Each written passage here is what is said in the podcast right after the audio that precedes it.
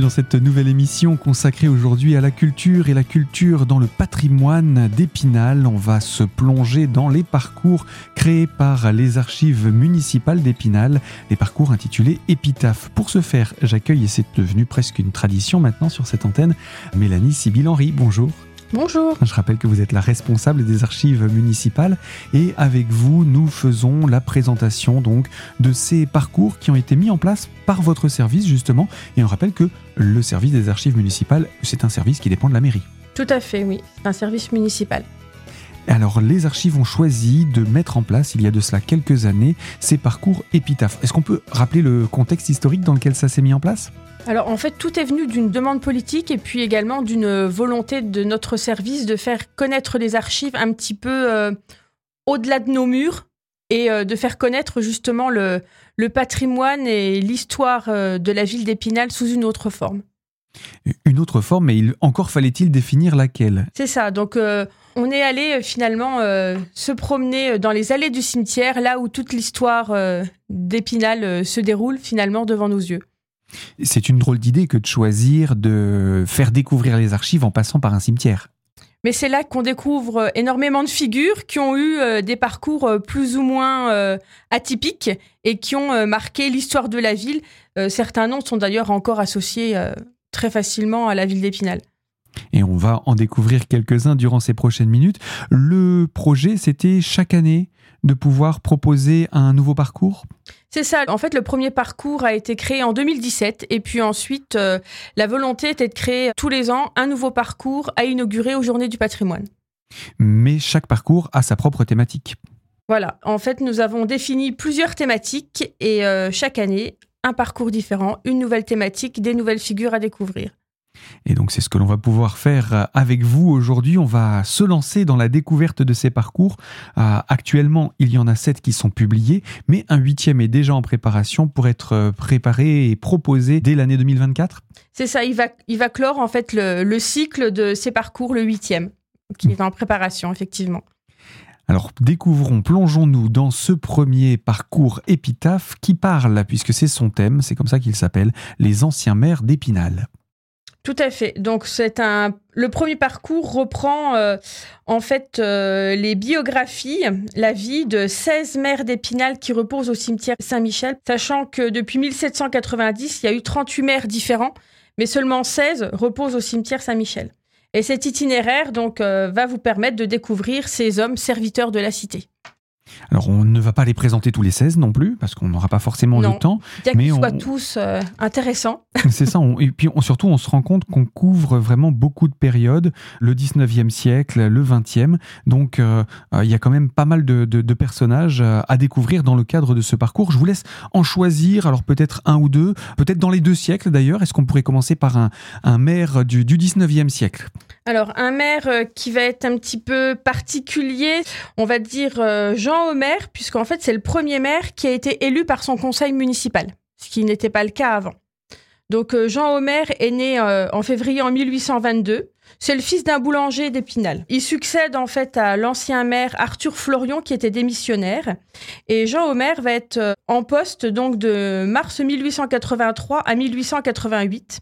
Il deviendra également président du conseil d'arrondissement en 1886. Chose que l'on ne connaît plus aujourd'hui. Tout à fait. Alors, qu'est-ce qui s'est passé pendant son mandat? Qu'est-ce qu'il y a eu comme chose remarquable? Donc, euh, bah, premièrement, il a fait aménager le, Grand Salon en 1884. Grand Salon qui existe toujours euh, à l'hôtel de ville. Qui, sert aussi de salle des mariages euh, ou de... Effectivement, salle de réunion, salle des mariages aussi. Du conseil municipal, il me semble parfois. Alors maintenant, le conseil municipal est déplacé à l'espace court. Mais il a été souvent fait ici. Pendant de nombreuses années, oui, effectivement, le, conseil municipal a eu lieu euh, dans le Grand Salon. Alors sinon, donc, on a, pendant son mandat, il y a un octroi qui a été construit aussi route de Remiremont. Les écoles d'Embraille et de la Loge Blanche ont été construites. Et puis, euh, autre fait marquant, bah, l'éclairage au gaz qui a été installé à l'abattoir. Et puis, euh, Au chemin de Bellevue, la rue Jean Viriot et la rue de la Préfecture, là, on va mener de grands travaux d'alignement de rue. Alors, par contre, Jean Homer a une santé assez fragile et il va céder sa place en 1888 à Charles Gérard Georges.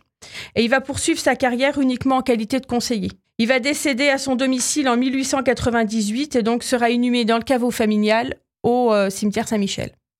Donc voilà pour un, exemple de maire et pour chacun de ces, de ces maires que l'on découvre dans ce parcours épitaphe, vous avez des anecdotes à raconter sur, sur sa vie, sur ce qu'il a fait en tant que maire et puis euh, sur sa fin de vie.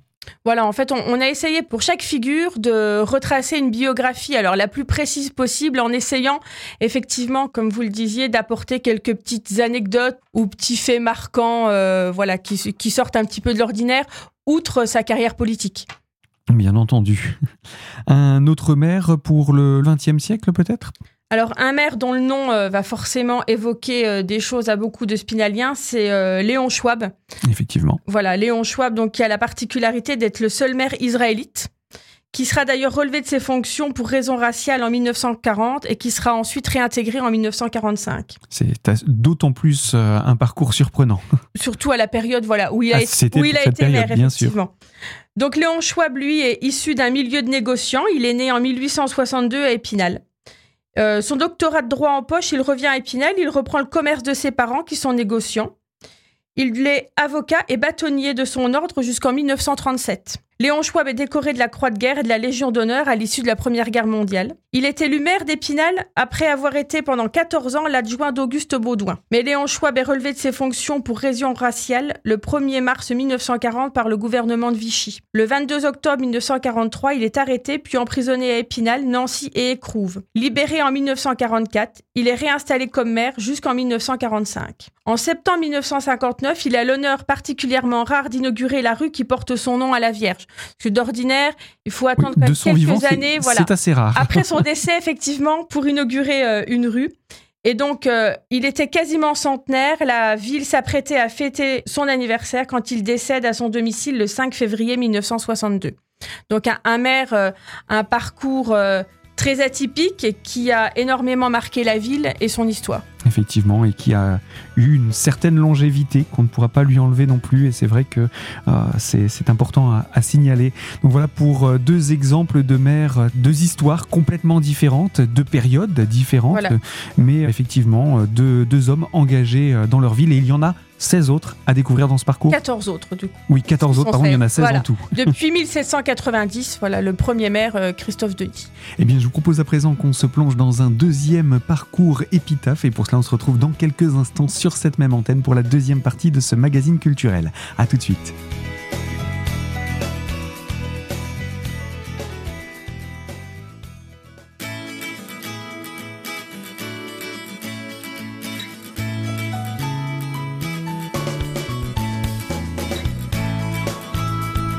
Deuxième partie de ce magazine consacré à la thématique culturelle et autour des archives municipales d'Épinal en compagnie de sa responsable Mélanie Sibyl-Henry. Nous présentons les parcours épitaphes qui ont été édités depuis 2017 et on passe donc au second parcours, le parcours tout simplement euh, numéro 2. Il faut préciser tout de suite à nos auditeurs qu'il n'est plus disponible en format papier, il s'est tellement distribué qu'il n'en reste plus. C'est ça en fait. Épitaphe 2, donc qui concerne le poids des industriels, a eu un succès remarquable puisqu'à chaque réédition de brochures papier, à chaque visite guidée aux Journées du patrimoine, on a été un petit peu dévalisé effectivement. Mais vous pouvez tout de même retrouver le parcours soit sur le site de la ville, donc euh, dans la valorisation, dans l'onglet archives, valorisation, et puis vous avez accès à tous les parcours, ou euh, en mairie ou aux archives municipales, nous avons également des flyers qui reprennent euh, l'ensemble de tous les parcours euh, à flasher, euh, voilà, avec le petit flash code. Pour avoir ensuite sur son smartphone accès à toutes les informations. Voilà, vous pouvez avoir accès quand même à, à toutes les figures de ce parcours. Donc il n'est pas perdu ce parcours. Non, il n'est absolument pas perdu, d'autant plus que c'est le plus long parcours en fait qu'on ait créé, puisque dedans on trouve 31 figures. Voilà. Donc et toutes dans ce même cimetière Saint-Michel. Toutes au cimetière Saint-Michel, effectivement. Ça, c'est important euh, de, le signaler. Alors, euh, ces industriels, on va peut-être aussi voir euh, ce qui a fait que ce parcours a été si bien distribué. C'est peut-être aussi que c'est un sujet qui intéresse. Alors, qu'est-ce qu'il présente, ce parcours épitaphe? Alors, ce parcours, lui, s'intéresse au passé industriel de la ville. Donc, vous allez retrouver des imprimeurs, des tisseurs de coton, des vendeurs d'étoffes, ingénieurs, graveurs sur étoffe, manufacturiers de faïence. En fait, c'est toute la révolution industrielle d'Épinal qui se raconte au fil des années, puisque tout le contexte associé à ce parcours est lié à la guerre de 70 et à l'arrivée d'Alsaciens à Épinal. Puisqu'il y avait déjà des Alsaciens donc avant 1870, mais la séparation de l'Alsace-Lorraine est une vraie cause d'expansion et l'émigration euh, alsacienne contribue bien évidemment à dynamiser l'industrie spinalienne. Épinal d'ailleurs euh, avait été surnommé par un moment le Mulhouse français puisque euh, c'est sans nul doute grâce à l'arrivée de ces Alsaciens qu'Épinal a pu s'enorgueillir d'une belle réputation de métropole industrielle, puisque les Alsaciens, quand ils arrivaient, qu'ils avaient décidé d'opter pour euh, le territoire français, pour le territoire français, arrivaient en famille, avec le patron arrivait avec son industrie et généralement avec ses ouvriers aussi. Donc, ce qui fait qu'il y a eu euh, voilà un savoir-faire, des familles entières qui se sont bah, finalement ancrées à Épinal, particulièrement dans le quartier euh, Bitola-Chambauvert. Et puis, à cette époque-là, Épinal devenait également un petit peu ville frontière. Ah, c'était la dernière grande ville, la dernière euh, préfecture avant euh, l'Allemagne de, l'époque. La majorité des Alsaciens lorrains qui sont arrivés à Épinal se sont implantés quasiment dans, enfin, dans le même quartier. Mmh. Donc, c'est dans ce quartier que on va retrouver bah, de grands noms euh, du textile, notamment avec les usines euh, Gestott-Kiner, euh, Boringer, Zurker et compagnie, David Maigret, Hartmann, Canelang, enfin voilà, toutes des noms qui sont encore aujourd'hui forts pour le passé industriel de la ville. Mais outre ce qui est textile, bon, qui était quand même majoritaire. Il y a aussi d'autres euh, sortes d'entreprises et d'industries qui se développent sur Épinal, euh, comme une féculerie, une glucoserie, la glucoserie Choupe, ou des amidonneries également qui prennent leur essor. Et puis, sans oublier, ben, bien sûr, en 1874, les imageries euh, Pèlerin et Pinot qui emploient 140 ouvriers. Donc tout ça, c'est tous des noms qui résonnent pour les Spinaliens et même au-delà d'Épinal. Et tout ça fait que la ville d'Épinal est devenue une ville beaucoup plus ouvrière finalement. Euh, c'est ça, c'était euh, une, une, petite ruche ouvrière, euh, voilà, que ce soit Épinal ou également vers Golbet aussi, où il y a eu pas mal d'entreprises qui se sont implantées. Alors on va découvrir quelques-uns de ces industriels qui ont marqué le territoire donc spinalien. Combien en avez-vous retenu? J'ai eu beaucoup de mal à choisir en fait parce qu'ils ont tous des parcours particuliers, des noms qui résonnent et euh, faire un choix a été compliqué, mais euh, j'en ai euh, extirpé, on va dire, quatre du parcours. Sachant qu'il est toujours possible pour nos auditeurs de les retrouver, hein, on n'oubliera pas. Oui, oui, et vous pouvez venir au cimetière en déambulation libre sans souci justement voir ces sépultures. Et en parallèle avec la brochure téléchargeable directement sur le site de la ville d'Épinal dans la rubrique Archives. Mélanie Sibyl Henry, je rappelle que vous êtes là responsable du service municipal des archives municipales d'Épinal. On va faire la présentation de ces personnages que vous avez retenus parmi les 16 et on va les présenter dans quelques instants. Ce sera pour la troisième partie de ce magazine. Alors surtout, restez connectés à Radio Cristal pour en savoir davantage sur ces personnages. A tout de suite.